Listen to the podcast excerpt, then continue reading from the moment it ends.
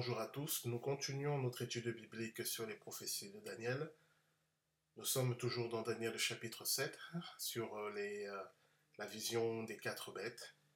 Et nous allons terminer euh, aujourd'hui avec la vision de la troisième bête. Mais avant toute chose, je rappelle ce qu'on a vu la dernière fois. On avait vu que la première bête, le lion ailé, représentait l'esprit qui est derrière cette idéologie de monarchie universelle, mais une monarchie universelle qui est contre Dieu, c'est cette euh, volonté de, s'élever par euh, l'orgueil humain, cette volonté de dominer la terre, non pas selon le mandat de Dieu qui était de prendre soin de la création, mais selon l'orgueil de l'être humain qui est de, s'imposer sur toute la création et d'établir euh, une monarchie universelle représentée par ce lion ailé. Cette idéologie, on avait vu qu'elle avait commencé avec Nebuchadnezzar et qu'elle elle a continué chez les empereurs perses, chez les rois grecs, chez les empereurs romains et qu'elle est euh, aujourd'hui chez les héritiers de l'Empire romain. Alors il s'agit bien d'une idéologie qui peut se manifester dans des religions ou bien même dans des courants politiques. Je rappelle que ces quatre bêtes, on ne peut pas les délimiter à un territoire donné ni à une religion donnée. C'est un esprit qui euh, s'incarne dans différentes religions, différentes idéologies, qu'elles soient philosophiques ou politiques.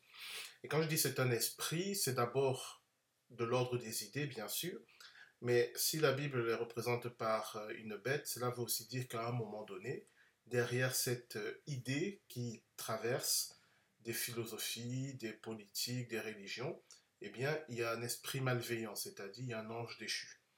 Et en fin de compte, ces bêtes représentent ces anges déchus-là aussi, mais pas que. Et c'est ça qui est souvent difficile à comprendre. C'est que les bêtes que nous voyons chez Daniel ou dans l'Apocalypse euh, représentent plusieurs choses en même temps. Elles représentent des, euh, principes qui combattent la parole de Dieu, et ces principes peuvent s'incarner dans des êtres humains, peuvent s'incarner dans des, pays, des politiques, des religions, peuvent s'incarner dans des philosophies, mais peuvent aussi s'incarner dans des anges déchus. Et c'est tout cela à la fois. Et donc ce lion représente ce principe de la monarchie universelle, à travers laquelle l'être humain veut s'élever jusqu'au ciel. Une des incarnations de ce lion se retrouve dans Genèse chapitre 11 avec l'histoire de la tour de Babel, où l'idéologie des constructeurs de la tour de Babel était résumé dans cette parole Bâtissons-nous une ville et une tour dont le sommet touche le ciel, afin de nous faire un nom. On peut résumer l'idéologie de ce lion avec ce passage de la Bible. Bâtissons-nous une ville et une tour dont le sommet touche le ciel, afin de nous faire un nom. Cela veut dire se faire un nom, cela veut dire se donner une destinée sans l'aide de Dieu. Dans le livre de la Genèse, celui qui donne les noms c'est Dieu, le premier à donner les noms. Cette idée de donner les noms est déléguée à l'Adam, à l'être humain, mais l'être humain en communion avec Dieu peut aussi nommer les choses. Mais depuis le péché, l'être humain a, perdu la notion de nommer les choses selon Dieu. Et donc lorsque les constructeurs de Babel disent donnons-nous un nom, il s'agit de se donner non pas une identité au sens où on l'entend aujourd'hui, mais une destinée, un projet de vie, mais dans lequel Dieu n'a pas de place. D'où aussi l'idée de monter jusqu'au ciel par les propres moyens humains afin de s'établir comme les nouveaux dieux. C'est cela que porte cette idéologie. Et c'est cela, entre autres, qui est représenté par ce lion ailé. Et on voit dans la vision de Daniel la destinée de ce lion. Ses ailes lui sont arrachées, son moyen de se lever lui est arraché. Et on lui donne un cœur humain. On avait vu la dernière fois que, contrairement à ce que beaucoup de commentateurs pensent, le cœur humain lui est donné non pas la place de son propre cœur, mais le cœur humain lui est donné et la vision s'arrête là, mais on peut comprendre, de mon point de vue, que lorsqu'on donne un cœur humain à une bête, que va faire la bête? Elle va le dévorer. Donc il ne s'agit pas dans la vision de dire qu'on a remplacé le cœur de cette bête par un cœur humain, ce n'est pas ce qui est dit. On a une bête qui demeure une bête, on lui a enlevé les moyens de s'élever, et on lui donne le cœur humain, elle va le dévorer. Euh, j'interprète cela ainsi, cette ambition de monarchie universelle, de s'élever jusqu'au ciel, même si l'être humain n'a plus les moyens de l'accomplir, cette ambition va continuer à l'animer, à dévorer son cœur. Dans Apocalypse 13, lorsque euh, l'apôtre Jean a une vision de, la bête de l'Apocalypse, c'est-à-dire euh, l'instrument de Satan pour séduire la terre, il y a deux bêtes, il y a la bête qui monte de la mer et la bête qui monte de la terre. La bête qui monte de la mer, elle nous est décrite comme un léopard qui a des pattes d'ours et une gueule de lion. On reviendra là-dessus, mais déjà, on voit que la gueule ou la bouche de la bête, c'est le lion. Ce qui veut dire que ce dont elle va parler, ce qu'elle va communiquer aux êtres humains, c'est cette idéologie de monarchie universelle ou cette idéologie de Babel. C'est-à-dire l'être humain qui se fait son propre nom, l'être humain qui a pour ambition de devenir un Dieu, l'être humain qui est dévoré par cette ambition euh, contre toute, euh, contre toute raison. Et ça sera la bouche de la bête de l'Apocalypse, ça sera son discours, ça sera son idéologie. Mais, comme on le verra, et ça sera le cœur de notre étude aujourd'hui, cette bête de l'Apocalypse 13 est un léopard. Donc, elle est essentiellement constituée de ce qui est la troisième bête dans Daniel chapitre 7, qu'on va voir tout à l'heure. Donc, je le rappelle, hein, c'est important. Dans certains commentaires, de le livre de l'Apocalypse, on nous dit que la, bête d'Apocalypse 13 est une combinaison du léopard, de l'ours et du lion. Oui et non. C'est vrai dans une certaine mesure, mais c'est pas tout à fait vrai. L'apôtre Jean est précis dans ce qu'il voit. Il dit qu'il voit un léopard. La bête d'Apocalypse 13 est un léopard. Mais ce léopard est bizarre parce que ses pattes sont des pattes d'un ours. Et sa gueule est une gueule de lion. Mais ça demeure un léopard. Et c'est très important parce que si on comprend ce que représente la troisième bête que voit Daniel, on va comprendre ce que représente, dans presque sa totalité, la bête de l'Apocalypse qu'a vue l'apôtre Jean. Les deux visions sont liées d'une certaine mesure. Dans une certaine mesure, Jean a les éléments qui complètent la vision de Daniel. On l'avait vu déjà, je fais juste un rappel ici. Donc ça, c'était pour la première bête, le lion ailé, qui est cette idéologie, cette euh, volonté de, l'être humain de devenir un dieu par différents moyens. L'un des moyens privilégiés, c'est cette monarchie universelle. Mais cette monarchie universelle, on lui a coupé les ailes, littéralement, et elle n'a plus la possibilité d'être établie. Euh, des années précédentes, on avait, euh, j'avais étudié le livre de l'Apocalypse, malheureusement, euh, cette étude biblique, bien qu'enregistrée, n'a pas encore été publiée, on avait vu que en étudiant le livre de l'Apocalypse, contrairement aussi à ce que on peut lire dans certains commentaires, il n'est jamais dit que la bête de l'Apocalypse va instituer un gouvernement mondial. C'est pas ce qui est dit. Il n'est jamais dit que la bête de l'Apocalypse va euh, prendre le contrôle de tous les pays. Ce n'est pas ce qui est dit. Et c'est en raccord avec ce qu'on voit dans Daniel chapitre 7 sur euh, les, ailes du lion qui sont coupées.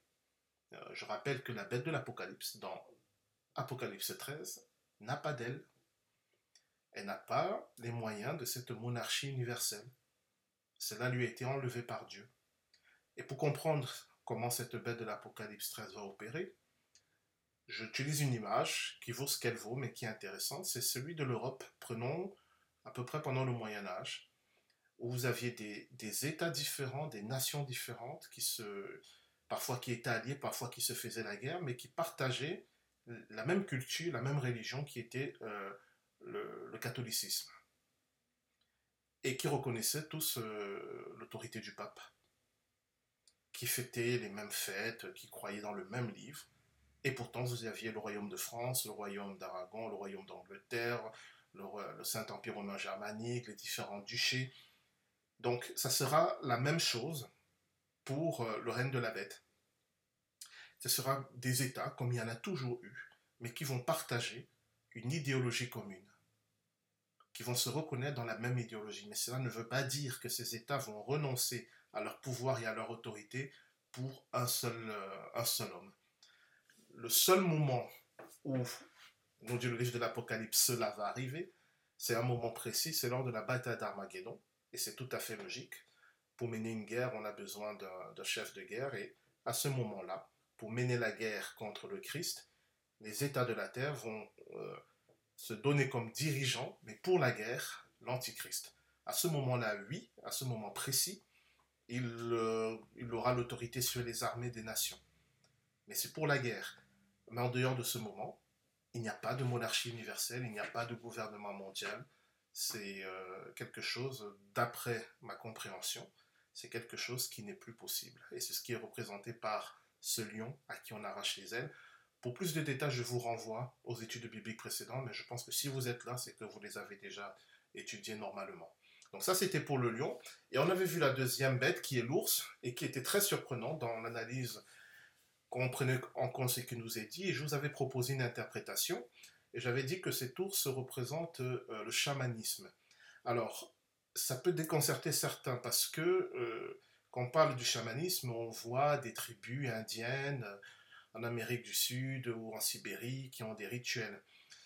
J'ai utilisé le terme chamanisme faute de mieux, parce que c'est ce terme qui décrit le mieux ce qui est décrit avec cette seconde bête, c'est-à-dire l'être humain qui devient euh, à la fois une porte, un lieu de passage, un intermédiaire entre le monde des, vivants et euh, le monde, les mondes supérieurs et les mondes inférieurs. Ça, c'est comme ça que le chamanisme se décrit, et je vous avais dit que ça représentait ces trois côtes qui étaient dans la bouche de l'ours. Et pourquoi je pense que c'est le chamanisme? Et là, je vous renvoie aussi à cette étude biblique de la dernière fois qui est beaucoup plus détaillée. Tout simplement parce que euh, à travers ce processus où un être humain devient cette porte, ce lieu de passage, cet intermédiaire, eh bien, il est littéralement dévoré par ses esprits. Il faut qu'il soit dévoré par ses esprits et qu'il ressuscite pour devenir ce chaman, cet, euh, cet intermédiaire. Et on avait vu que c'est exactement ce qui nous est décrit dans Daniel chapitre 7. Cet ours représente une, une falsification de la mort et de la résurrection du Seigneur Jésus-Christ.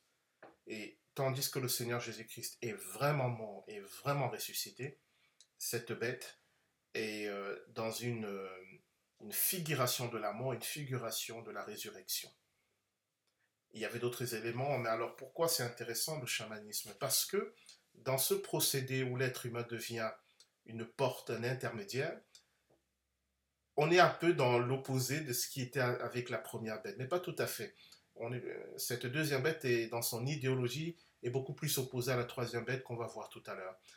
Parce que dans cette représentation, l'être humain n'est qu'un animal comme les autres. L'être humain est un élément de la nature comme les autres. Et s'il peut devenir un intermédiaire dans la nature, dans la création de toutes les créatures, c'est parce qu'il se voit comme une créature comme les autres. C'est pas ce que la Bible dit. Certes, dans le livre de la Genèse, l'être humain est classé dans le règne animal, mais la parole de Dieu nous précise bien que c'est un animal différent des autres. Pourquoi? Parce qu'il est fait à l'image et à la ressemblance de Dieu. Il porte en lui quelque chose de l'ordre de l'animal, évidemment, mais il porte aussi en lui quelque chose de l'ordre de Dieu.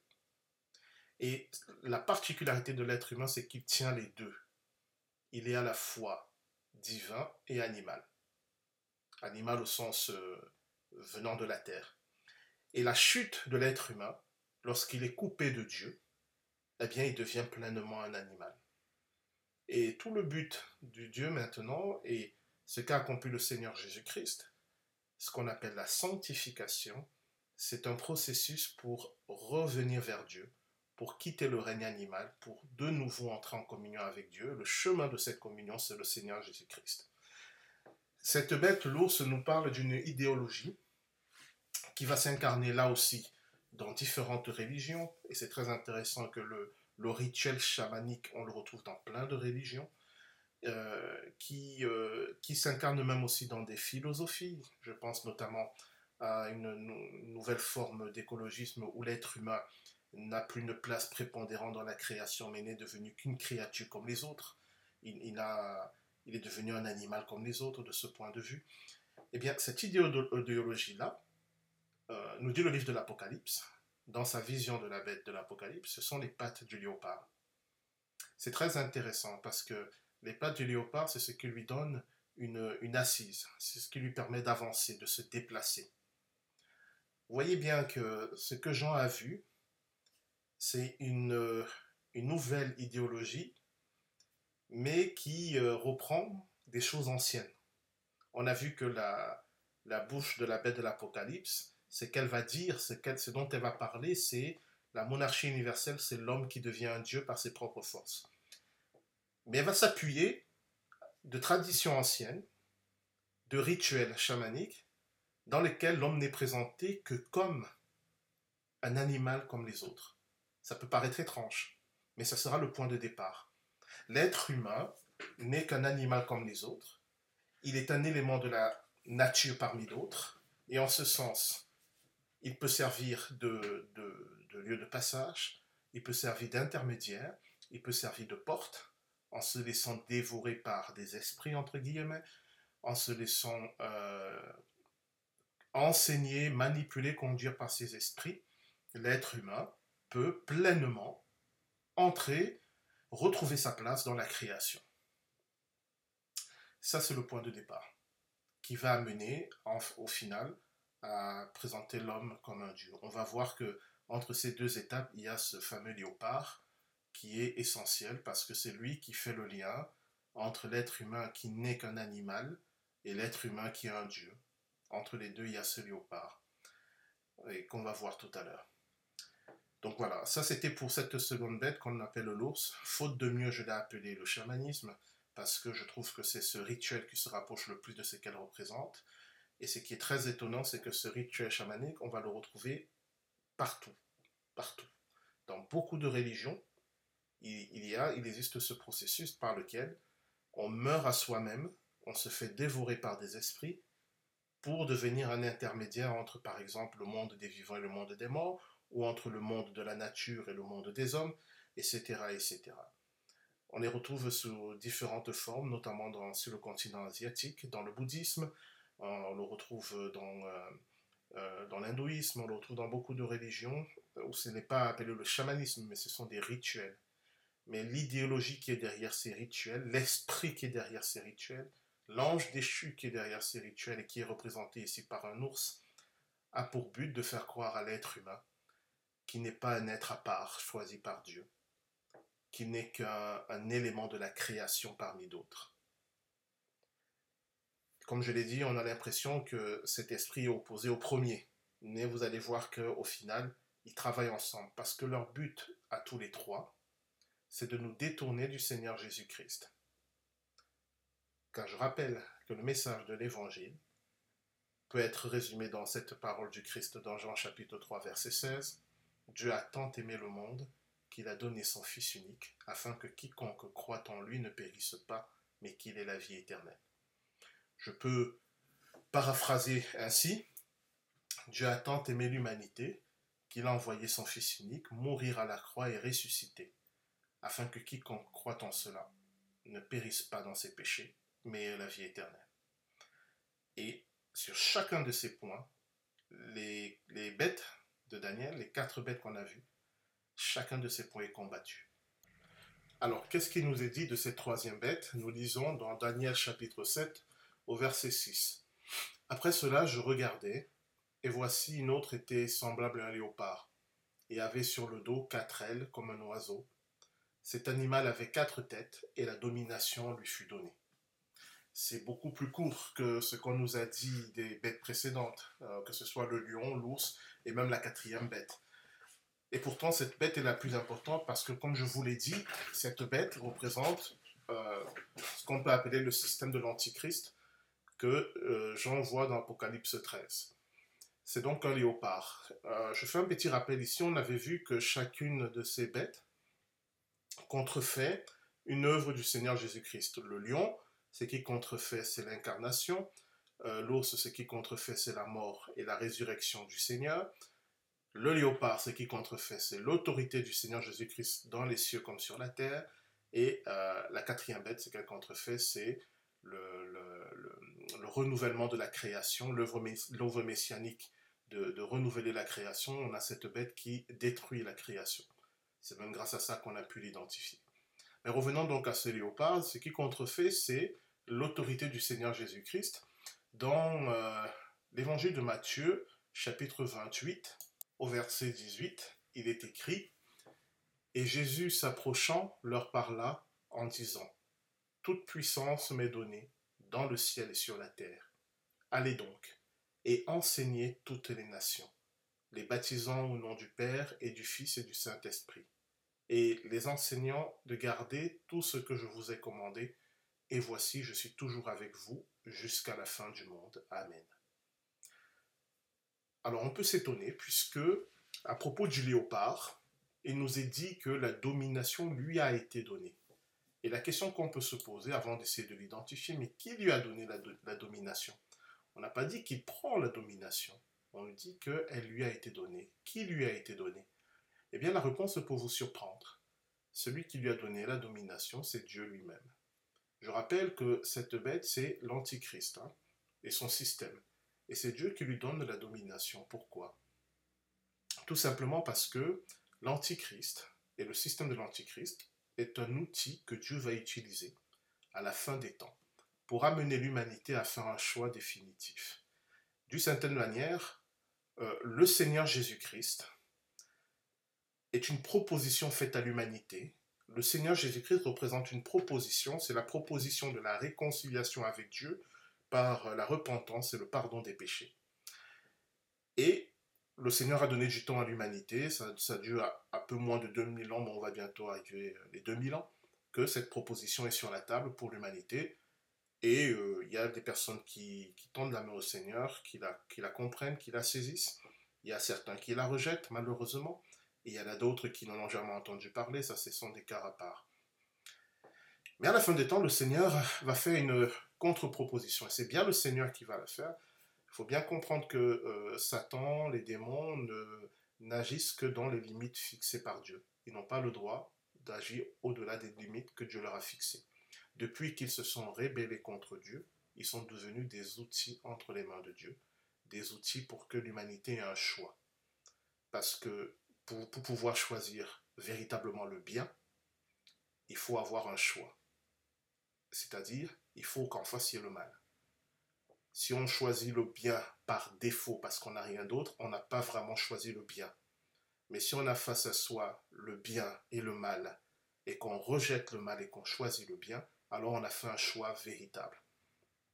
C'est pour cela que le Seigneur a permis que euh, les, anges déchus, euh, qu'on appelle les démons, aient une certaine marge de manœuvre, pour que nous puissions choisir le bien en toute connaissance de cause, librement, mais en faisant un vrai choix. Donc de la même manière, à la fin des temps, l'Antéchrist sera une proposition que Dieu va faire. Il va être l'incarnation du mal, et son système va être l'incarnation du mal. Et cela va vous paraître bizarre. On peut se demander, on peut se poser la question, mais pourquoi Dieu fait une telle chose? Eh bien, il le fait pour le salut de l'humanité. C'est-à-dire que tant que nous n'avons pas vu le mal absolu, nous ne comprenons pas la valeur du bien absolu. Aujourd'hui, lorsqu'on annonce l'évangile, euh, il y a des personnes qui reçoivent l'évangile avec joie, il y a d'autres qui le rejettent, et il y a d'autres qui, et c'est la majorité, qui sont indifférents, ou ce que la Bible, la Bible appelle tiède, c'est-à-dire, ils disent pas oui, ils ne disent pas non, c'est un peut-être, on attend. Mais vers la fin des temps, il n'y a plus cette possibilité-là parce que l'apparition de l'Antichrist de son système va pousser l'humanité, toute l'humanité, à faire un choix. Parce que l'Antichrist sera clair. Quiconque ne le suit pas est contre lui. Il n'y a pas d'espace pour les modérés, pour les tièdes. Et quiconque est contre lui sera mis à mort. Ça, les prophéties bibliques sont claires. Il ne négociera pas. Ce qui fait que durant cette période, L'humanité aura face à elle le mal absolu, avec ce choix. Ou elle choisit le mal absolu, ou elle rejette le mal absolu. La bonne nouvelle, c'est que beaucoup, face à ce choix, rejetteront le mal absolu. Et ainsi, par la grâce de Dieu, seront sauvés. D'une certaine manière, l'Antichrist est un épouvantail que Dieu va permettre euh, de manifester pour que l'humanité comprenne une fois pour toutes ce que cela signifie de vivre sans Dieu. Parce qu'aujourd'hui encore, nous avons l'impression que Dieu est absent, mais en réalité, il agit beaucoup. Alors vous me direz, mais il y a des guerres, il y a des souffrances. Oui, Mais heureusement que Dieu agit déjà, sinon ça serait pire. Et pour ceux qui ne le croient pas, eh bien l'Antichrist sera la démonstration que lorsque Dieu se retire vraiment, c'est pire. On a eu dans l'histoire humaine des petits euh, épisodes comme ça où on a une toute petite idée du moment où, où Dieu se retire et encore il ne s'était pas retiré. Je pense euh, aux abominations des guerres et la dernière, euh, ce qui s'est passé pendant la, Shoah par exemple, où on a eu l'impression que les gens sont devenus fous. Mais ce n'était qu'un aperçu de ce qui attend l'humanité quand Dieu se retirera vraiment. Parce que c'est ça que représente le règne de l'Antichrist. Dieu se retire de la terre. J'ouvre une petite parenthèse. Même là encore, par sa grâce, parce qu'il a compassion de nous, il ne se retirera pas totalement. Il laissera de l'aide. Il y aura, le Saint-Esprit agira toujours, puisqu'il y aura des prophètes, notamment les deux témoins, qui, euh, qui continueront à prêcher. Il y aura les 144 000 qui prêcheront l'évangile.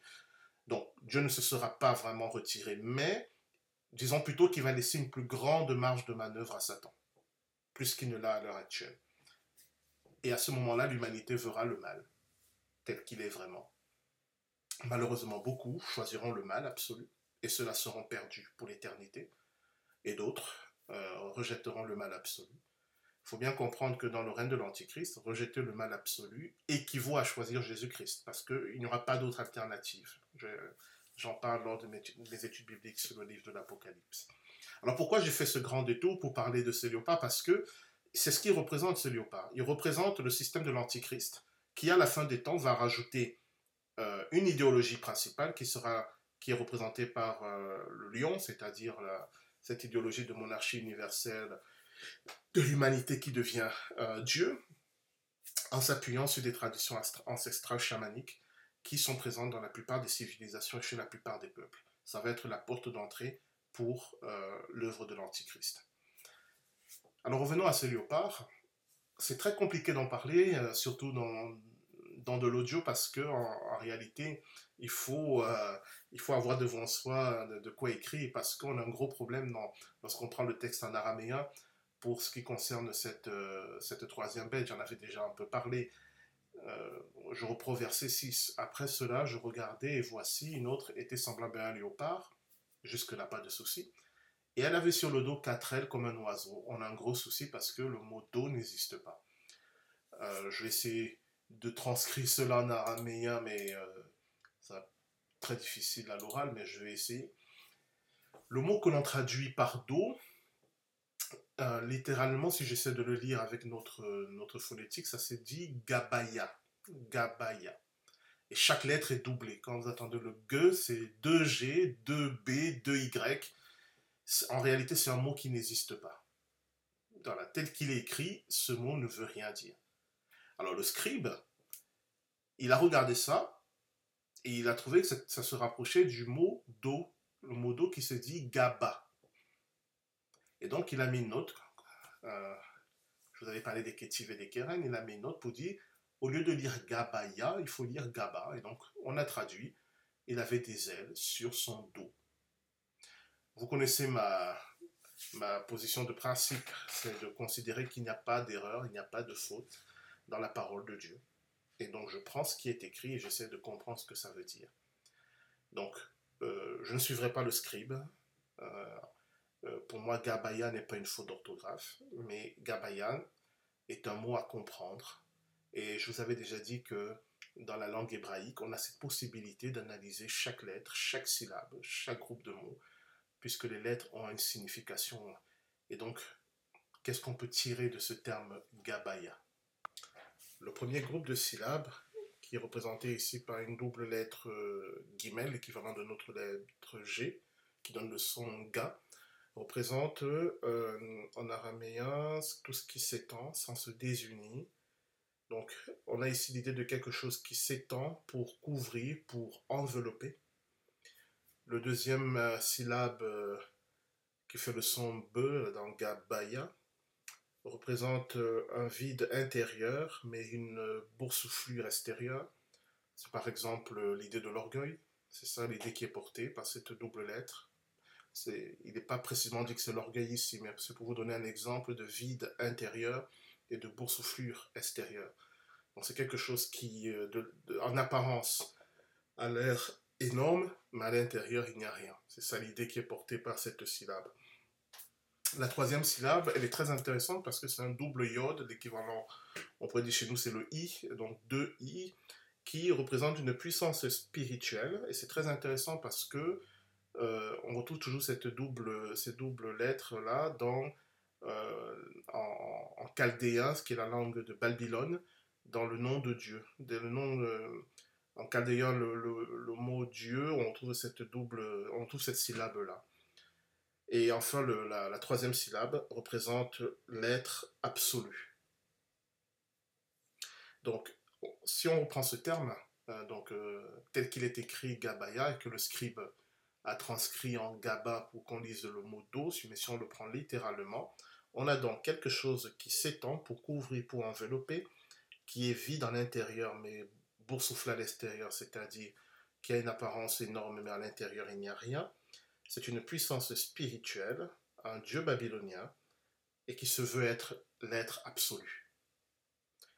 Donc sachant que dans la vision de Daniel, c'est une bête, une bête qui, est une puissance spirituelle, qui se présente comme l'être absolu, c'est-à-dire comme Dieu, et qui a pour ambition de, s'étendre partout, et qui a une apparence extraordinaire, mais qui à l'intérieur est vide, c'est une des définitions dans la Bible de celui qu'on appelle l'impie ou l'antichrist. Donc en fait, cette quatrième bête, c'est ce que je vous disais, ce léopard, c'est la puissance de l'antichrist déjà. Alors, elle apparaît après les deux autres. Dans la vision de Daniel, on ne sait pas à quelle époque elle apparaît, cette puissance de l'Antéchrist, mais on sait qu'elle apparaît après euh, le, le, lion et l'ours. Dans tous les cas, elle est très ancienne. C'est ce que nous dit par exemple euh, l'apôtre Jean dans sa première épître, 1 Jean chapitre 2 verset 18. Petits enfants, c'est la dernière heure, et comme vous avez appris qu'un antéchrist vient, il y a maintenant plusieurs antéchrists. Par là, nous connaissons que c'est la dernière heure. Qu'est-ce qu'il dit? Il dit il y aura à la fin des temps un antéchrist, c'est-à-dire quelqu'un qui va incarner toute l'opposition à Dieu. Mais en attendant que cette personne euh, se manifeste, il, a des prédécesseurs. Et donc, euh, c'est pour cela qu'il faut bien distinguer la personne de l'antéchrist, si on peut l'appeler comme ça, et le système de l'antéchrist et l'esprit de l'antéchrist. L'esprit de l'antéchrist est très ancien. Il est même beaucoup plus ancien que le christianisme. Il agit dans le monde euh, même avant la foi chrétienne. Le système de l'Antichrist, lui, il est beaucoup plus récent. Il est en train d'être mis en place tranquillement et il ne sera achevé que euh, après l'enlèvement de l'Église. Et la personne de l'Antéchrist euh, sera manifestée, de mon point de vue, un peu avant l'enlèvement de l'Église, mais il ne sera pleinement connu qu'après l'enlèvement de l'Église. Mais l'esprit de l'Antéchrist est très ancien et Daniel le, voit déjà se, lever et agir. Alors il ne nous dit pas quand, mais raisonnablement on peut penser que c'était même avant la venue du Seigneur Jésus-Christ. En tout cas, ce, cette bête de léopard, elle a sur cet esprit euh, qui se présente comme l'être absolu et qui veut dominer le monde, elle a sur lui quatre ailes. Littéralement, c'est ce qu'il faut lire. Ce n'est pas sur le dos du léopard, c'est sur l'esprit de, domination qui veut s'étendre sur le monde entier et qui se présente comme Dieu. Cet esprit-là a quatre ailes. Alors, ce qui est très intéressant, c'est qu'on peut refaire le même travail d'analyse pour comprendre ce que signifient ces quatre ailes. On comprend déjà, de mon point de vue, que euh, il y aura quatre manières, quatre principes, si vous voulez, qui seront fondamentaux dans ce qui constitue euh, l'idéologie, la nature de l'Antichrist, à la fois en tant qu'esprit, en tant que système et en tant que personne. Le mot traduit par euh, les ailes est très intéressant. Alors, il signifie bien les ailes, hein, il n'y a pas de souci. Mais si on analyse, euh, c'est-à-dire en le décomposant, en regardant les, les, syllabes qui le constituent, alors on a des notions qui, apparaissent on retrouve la double lettre euh, guimel euh, qui était dans Gabaya, qui, sont ici dans L, ga, euh, gafine, qui veut dire les ailes, qui est toujours quelque chose qui s'étend sans se désunir, qui s'étend pour couvrir, pour envelopper. On voit bien l'image d'une aile, euh, une aile d'oiseau qui s'étend. On trouve aussi euh, euh, une bizarrerie, c'est-à-dire dans, dans ce mot qui veut dire les ailes, il y a une syllabe qui n'existe pas, qui n'apparaît pas. On va voir ce que ça signifie. Et enfin, la dernière syllabe, on la retrouve dans les notions où il y a un sentiment individuel l'intention de, tirer à soi, d'envelopper, de s'approprier. On trouve également la notion euh, de dépouiller, d'opprimer les autres pour son intérêt, et, encore cette notion du désir d'accroissement. Donc ce qui fait que ce mot traduit pareil, il est juste dans sa traduction, mais dans l'idée qu'il exprime, c'est la volonté toujours de, s'étendre, de s'envelopper pour soi-même, et, euh, même au prix de dépouiller les autres et d'opprimer les autres. On comprend ainsi que euh, l'Antichrist aura donc euh, quatre moyens pour accomplir cela, c'est-à-dire pour s'étendre, pour euh, attirer à soi, pour dépouiller les autres à son propre profit. Donc ces quatre moyens sont représentés par ces quatre ailes. Alors, précisément, que sont ces ailes? Il m'est difficile de, de le déterminer. J'ai une idée, mais cette idée, je ne peux pas la démontrer pour le moment.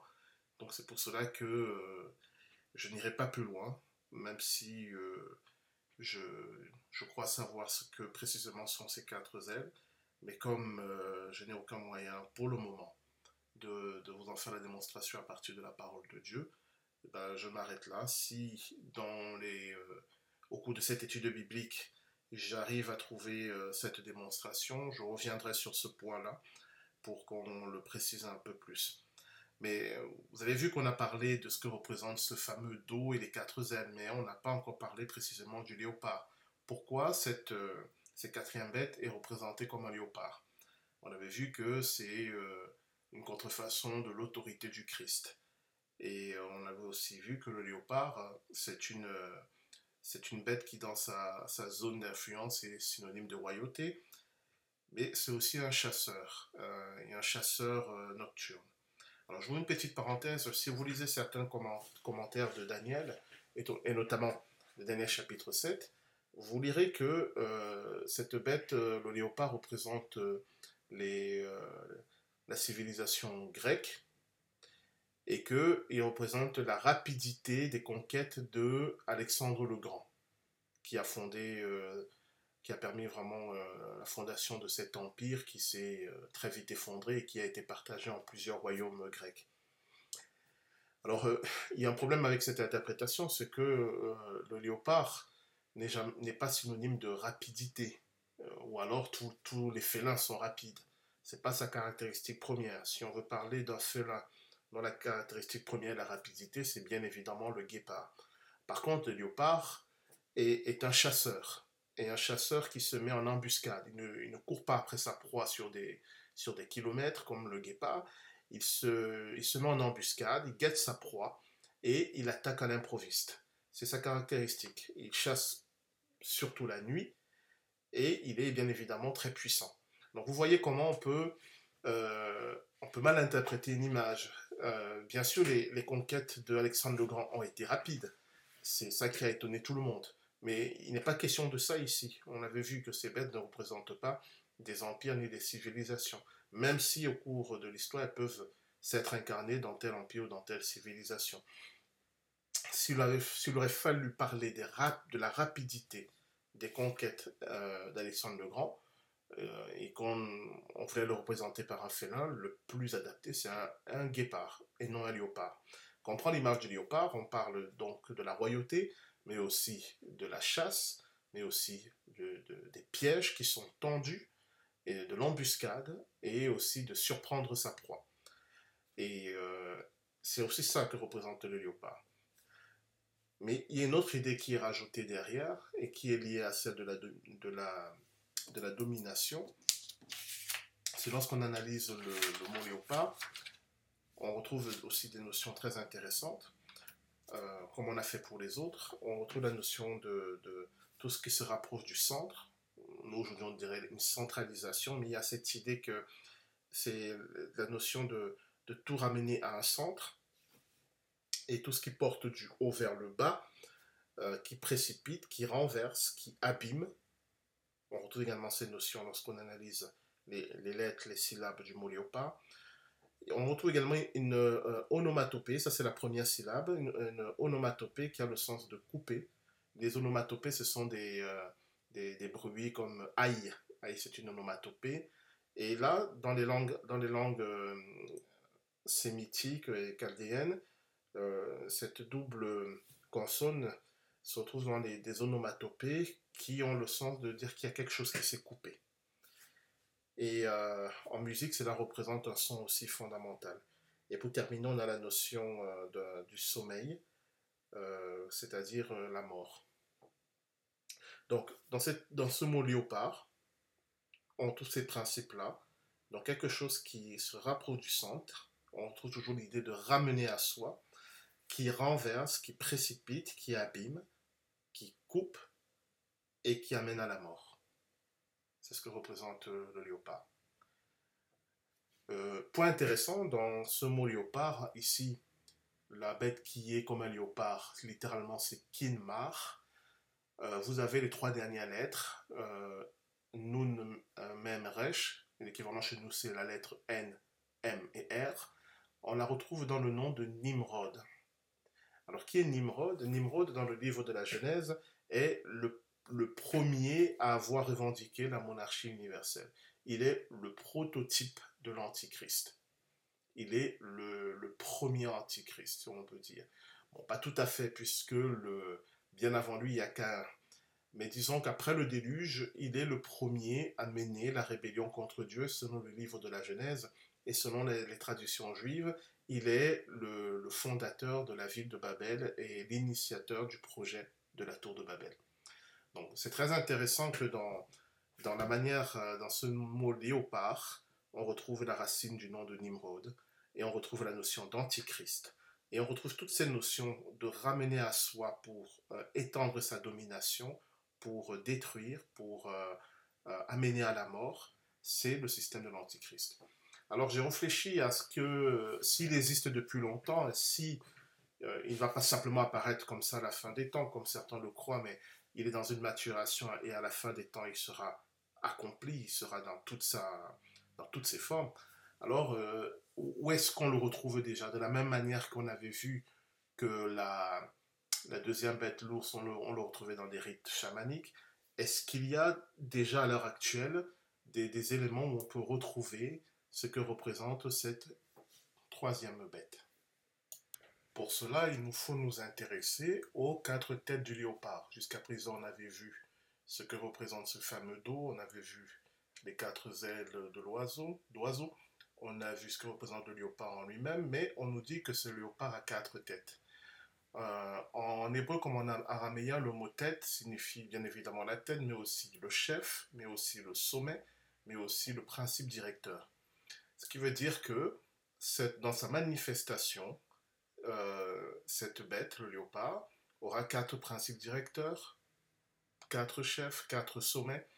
Si on comprend que c'est de l'ordre spirituel, il ne faut pas chercher des personnes, des individus, mais il faut chercher des, euh, idées fondamentales, des principes fondamentaux. Mais les quatre participent euh, d'une même doctrine, d'une certaine manière. Le chiffre 4 aussi, dans la Bible, ramène toujours aux œuvres terrestres. C'est euh, lieu, par exemple, aux quatre, points cardinaux. Donc, à rechercher une, une, idéologie, des principes, des pratiques, des rituels qui se manifestent par quatre principes fondamentaux, quatre principes directeurs, quatre sommets, quatre pointes, alors, je dois vous avouer que c'est très difficile parce que le texte ne nous donne pas suffisamment d'indices pour être très clair. Comme on avait pas mal d'indices pour le lion, pour l'ours, on avait pas mal d'indices pour la quatrième bête. Mais pour le léopard, il y en a très peu, même en faisant une analyse euh, syllabe par syllabe, mot par mot. Donc, il faut euh, rechercher dans des, euh, des, des principes qui sont apparus depuis Daniel, ou en tout cas qui ont émergé, même s'ils existaient avant. Tout ce qu'on peut savoir d'après cette vision, c'est que la, la troisième bête, le léopard, se manifeste avant la quatrième. On a pu identifier la quatrième.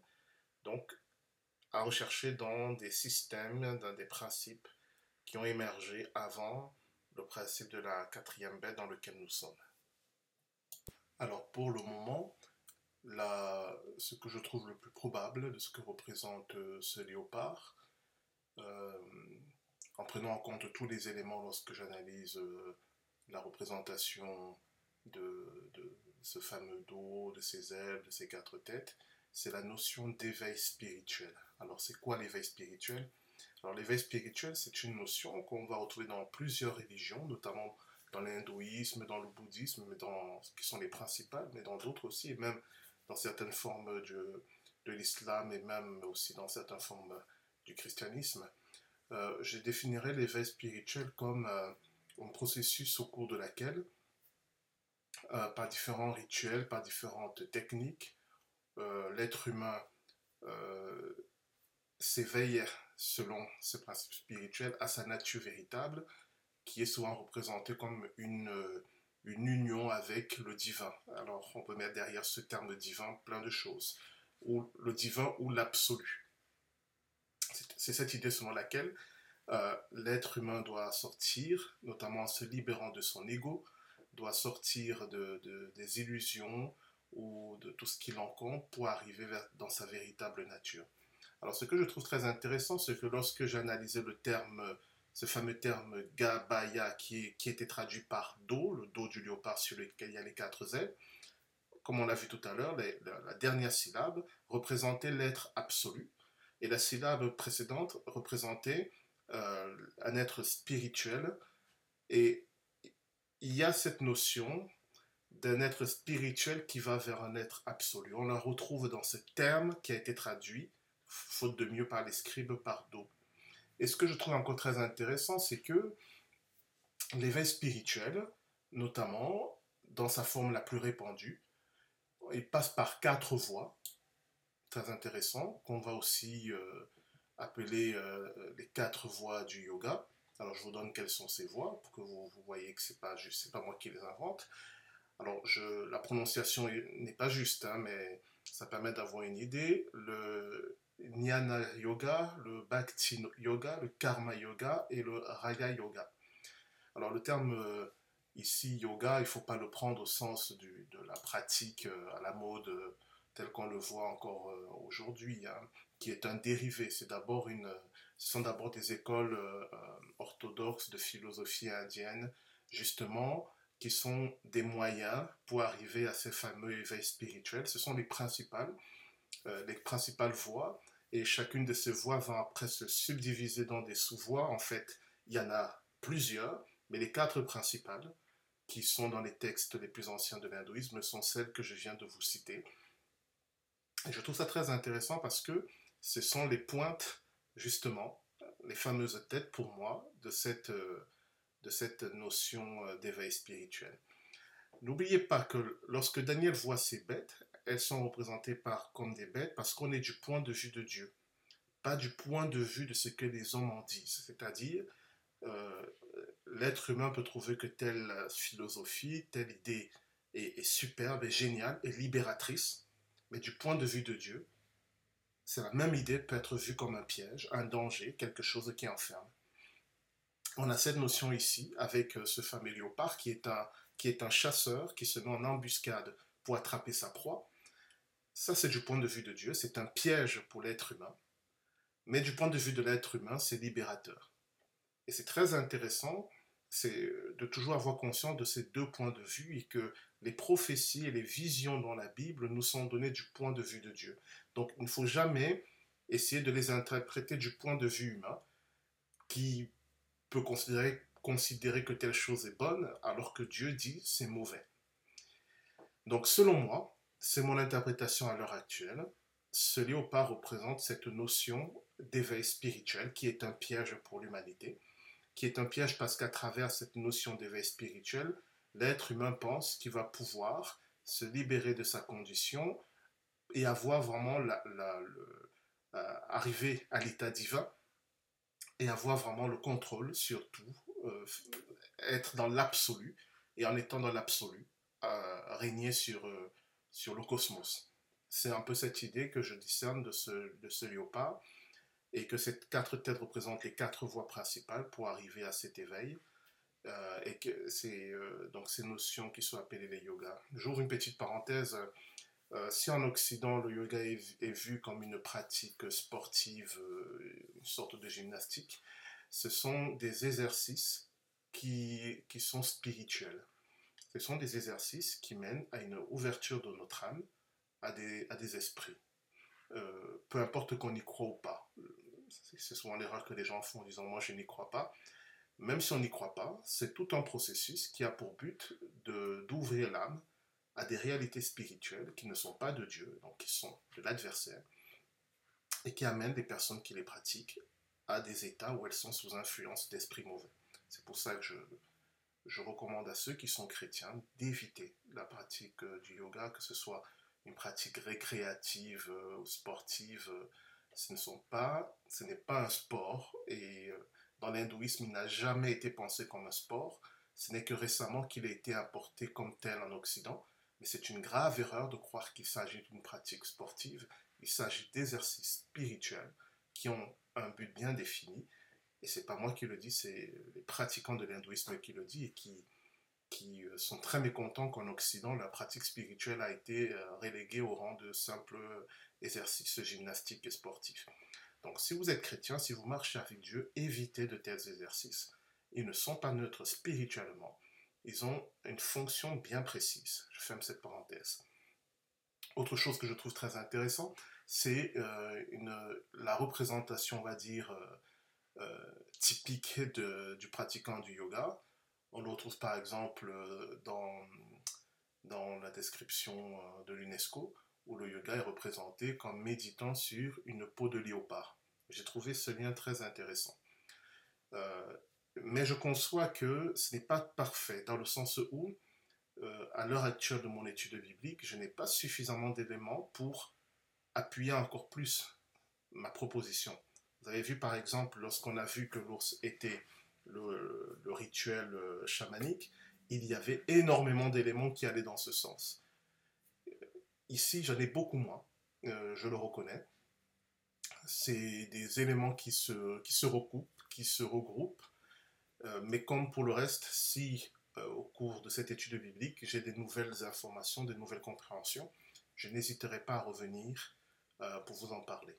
Mais pour résumer ce qu'on a vu, la troisième bête, qui est le léopard, euh, selon moi, c'est ce qu'on appelle, l'idéologie, la, philosophie qu'on appelle l'éveil spirituel. Et Jean, dans son Apocalypse, nous dit que c'est l'Antichrist.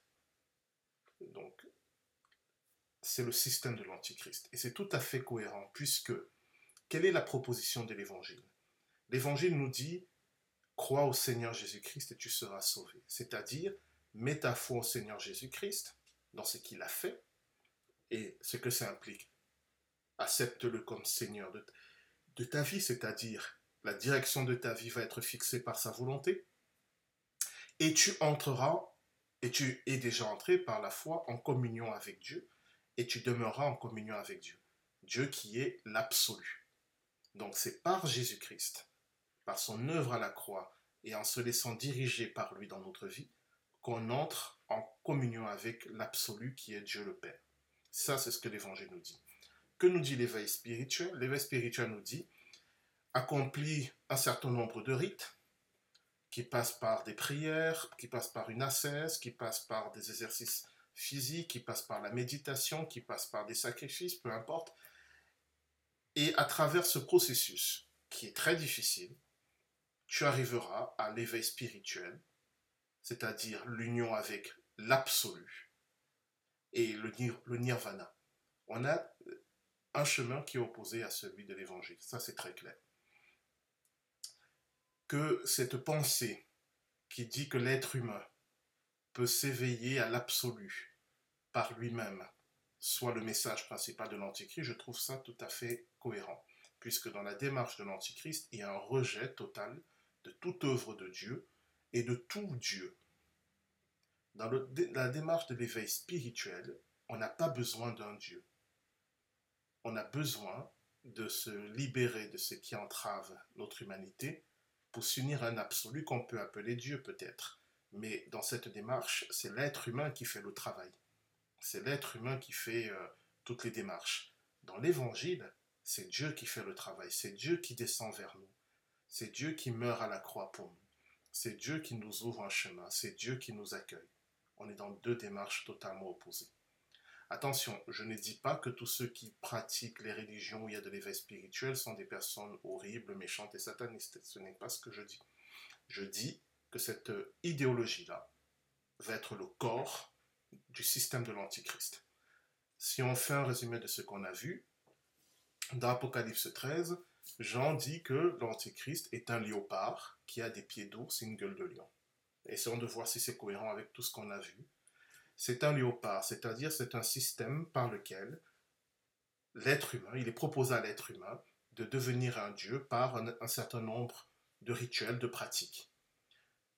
Il a les pattes d'un ours, mais il part de l'idée que l'être humain doit d'abord se voir comme faisant partie, euh, faisant partie prenante de la création, n'est qu'un élément de la création comme les autres, et que par des pratiques chamaniques, cet être humain peut s'ouvrir à d'autres mondes, à d'autres réalités, peut accueillir en lui des esprits qui vont l'aider, peut être l'intermédiaire entre différents mondes, et se mettre à la bouche d'un lion. Et donc la finalité de ce discours, c'est pour que l'être humain devienne maître de son propre destin. L'être humain devienne un Dieu. Il ne s'agit pas simplement de s'unir avec l'absolu, il s'agit de devenir l'absolu, de devenir un Dieu. Alors, ce que je trouve intéressant, c'est que quand on prend ces trois bêtes dans ce sens, on n'a pas besoin de dire euh, le lion représente telle religion, telle nation, tel pays. Je crois que c'est un piège de, de le limiter dans, dans un pays, dans une religion.